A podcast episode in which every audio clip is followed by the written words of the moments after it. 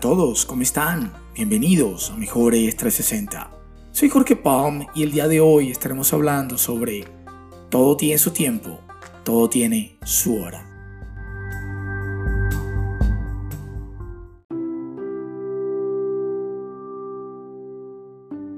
En el episodio de hoy quiero contarle la historia de lo que pasó en el reino de muy muy lejano, cuando su rey pidió a sus sabios una frase corta que pudiera servirle en cualquier situación.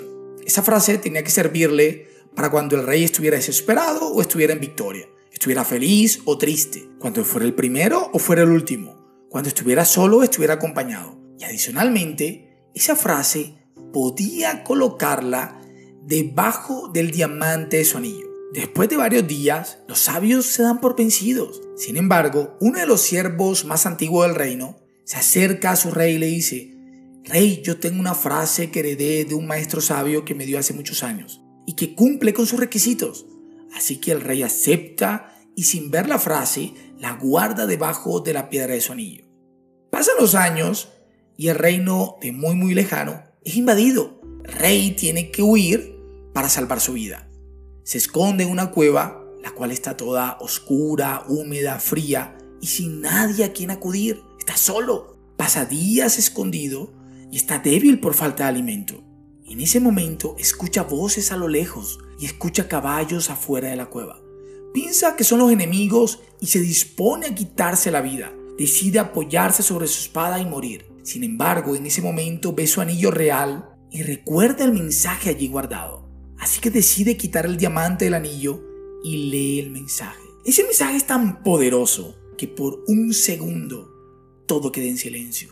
Se llena de paz su corazón y su mente se aclara. Parece que el tiempo se hubiera detenido. Decide esperar y esa sensación de desespero, de impotencia, ansiedad, frustración desaparece.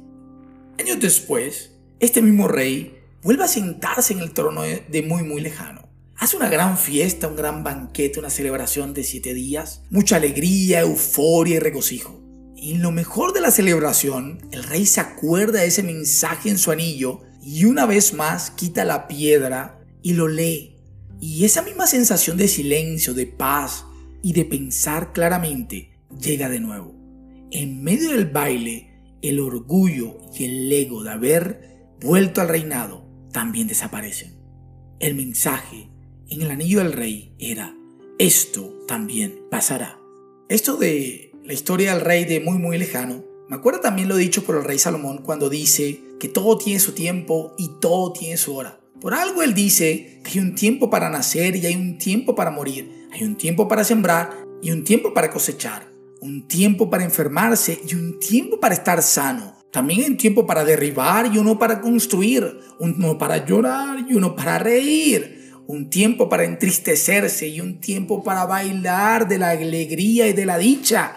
Hay un tiempo para esparcir y otro para juntar, un tiempo para abrazarse y otro para apartarse, un tiempo para buscar y otro para no ser encontrado, un tiempo para guardar y un tiempo para votar, un tiempo para rasgar y otro para remendar. También hay un tiempo para estar callado y otro para hablar mucho.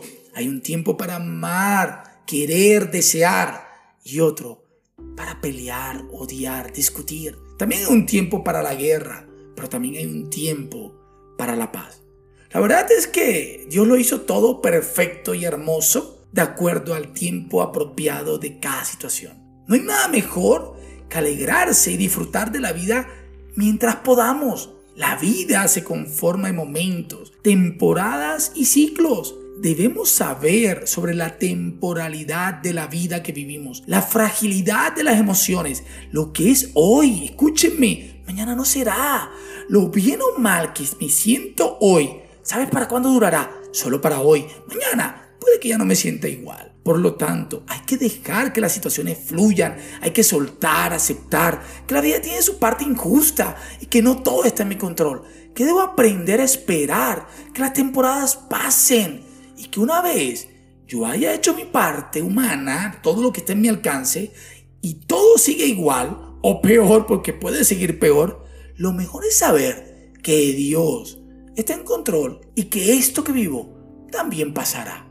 Ahora que, que ya sabemos que todo tiene su tiempo y que todo tiene su hora, quiero recomendar cuatro cosas fundamentales que debemos hacer cuando estemos en medio de una temporada. Y créanme que esto nos facilitará la vida de qué manera y nos ayudará a disfrutar las temporadas felices al máximo o a sobrellevar esas que son tan tristes y melancólicas y dolorosas de la mejor manera. Miren, lo primero que debemos hacer, identificar en la temporada en que estamos, es que saber dónde estamos nos ubica en tiempo y en espacio, nos coloca los pies en la tierra y saben que nos da contexto, dimensión y perspectiva de nuestra realidad y de la temporada que estamos viviendo. Segundo, es decidir con qué actitud afrontaremos la temporada en la que estamos. Es que esto nos define el comportamiento que tendremos durante este ciclo. Miren, podemos ser valientes y responsables de lo que vivimos o seremos víctimas y culparemos a otros de lo que nos está doliendo en este momento. Ustedes decidan. Lo tercero es que debemos evitar tomar decisiones trascendentales. Recuerden, estamos en la mitad de algo y lo mejor es esperar. Debemos controlar la euforia o la angustia y no decidir cosas que afectarán las siguientes temporadas. Por lo tanto, tomaremos decisiones solo para este momento, corto plazo, que afecten esta situación y nada más. Es que nadie en la mitad de un huracán decide casarse o comprar una casa, o nadie en la mitad de una tormenta eléctrica decide hacer una fiesta. Por último, y no menos importante, cuarto, es saber qué temporada vendrá después. La visión a mediano o largo plazo debe prevalecer. De otra manera, solo veremos nuestro hoy y lo que nos pueda mostrar nuestras narices. El que no sabe para dónde va, cualquier camino le sirve o cualquier decisión puede tomar. Tenemos que estar preparados para lo que viene. Recuerden, visión de helicóptero, siempre un paso adelante. En general, si la temporada que estás viviendo es tan fuerte, que te impide tomar las mejores decisiones o ver más allá del hoy, siempre puedes buscar ayuda. Levanta la mano, alguien puede guiarte. Mira, existen mentores, amigos, psicólogos, colegas, familiares, hasta enemigos que estarían dispuestos a darte una mano, te ayudarán a ver más allá del hoy y saber cuál es la próxima temporada que viene. Esto de, de los ciclos y temporadas me acuerda el mayor fracaso laboral que he podido tener en mis 22 años como ingeniero de sistemas. Hace un par de años lideraba un proyecto de transformación tecnológica en uno de los países de Centroamérica en donde tenemos operaciones. Más de un año de proyecto, más de 105 personas involucradas entre consultores y recursos internos de la empresa. Estábamos cambiando absolutamente todos los procesos de la compañía. Por muchas razones que, no vienen al caso, no fue posible hacer que la nueva plataforma que habíamos implementado operara de la manera esperada. Dejamos de proveer Coca-Cola y cerveza en ese país por más de 15 días. Créanme que no nos sentimos orgullosos, personalmente no me siento orgulloso de lo que pasó. Salimos hasta en los periódicos, en la radio, en la televisión. Dormíamos tres horas diarias durante casi tres semanas, todo el equipo proyecto. Y finalmente la directiva tomó la decisión, muy sabia en ese momento, de volver a la plataforma anterior. Prácticamente todo ese año de trabajo, todo ese esfuerzo se echó realmente a la basura. Pasaron las semanas, eh, se estabilizó la plataforma anterior y nosotros tuvimos que hacer algo que se llaman lecciones aprendidas. Tuvimos muchísimas sesiones, muchísimos talleres y durante esa fase entendimos que esto que estábamos viviendo pues realmente también pasaría y que teníamos que aprender de los errores cometidos. En ese momento decidimos levantarnos del piso, sacudirnos la ropa, ponernos derecho, amarrarnos los pantalones y volver a caminar en pos de la transformación. Así fue como en julio del 2019 volvimos a retomar el proyecto. Tomamos las riendas del camino de la transformación, aprendimos las lecciones, cambiamos completamente el enfoque que habíamos tomado en el proyecto anterior y créanme, que durante este año de 2020, con pandemia, limitaciones y todas las dificultades que todos sabemos, nosotros pudimos transformar no solo un país, sino dos países de la unidad de negocio. Que lo mejor de todo es que cuando estábamos celebrando este éxito, estábamos en la euforia, como digo yo, igualmente nos acordamos que esto también pasaría.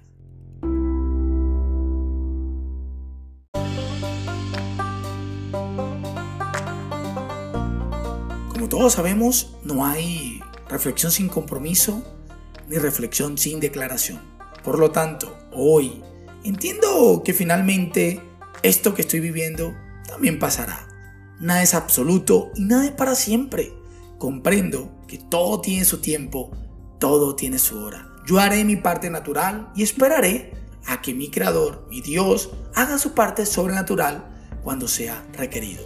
Declaro que mi vida está llena de momentos y aprovecharé esos momentos que sean de felicidad para disfrutarlos al máximo. Pero también entiendo que hay momentos que no son tan buenos y también aprenderé a llevarlos de la mejor manera.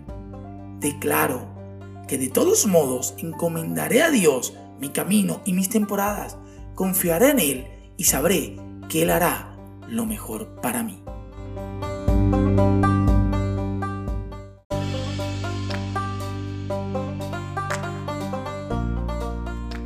Gracias a todos por haber escuchado el episodio de hoy. Esto es Mejores 360 yo soy Jorge Palm. Hasta una próxima oportunidad.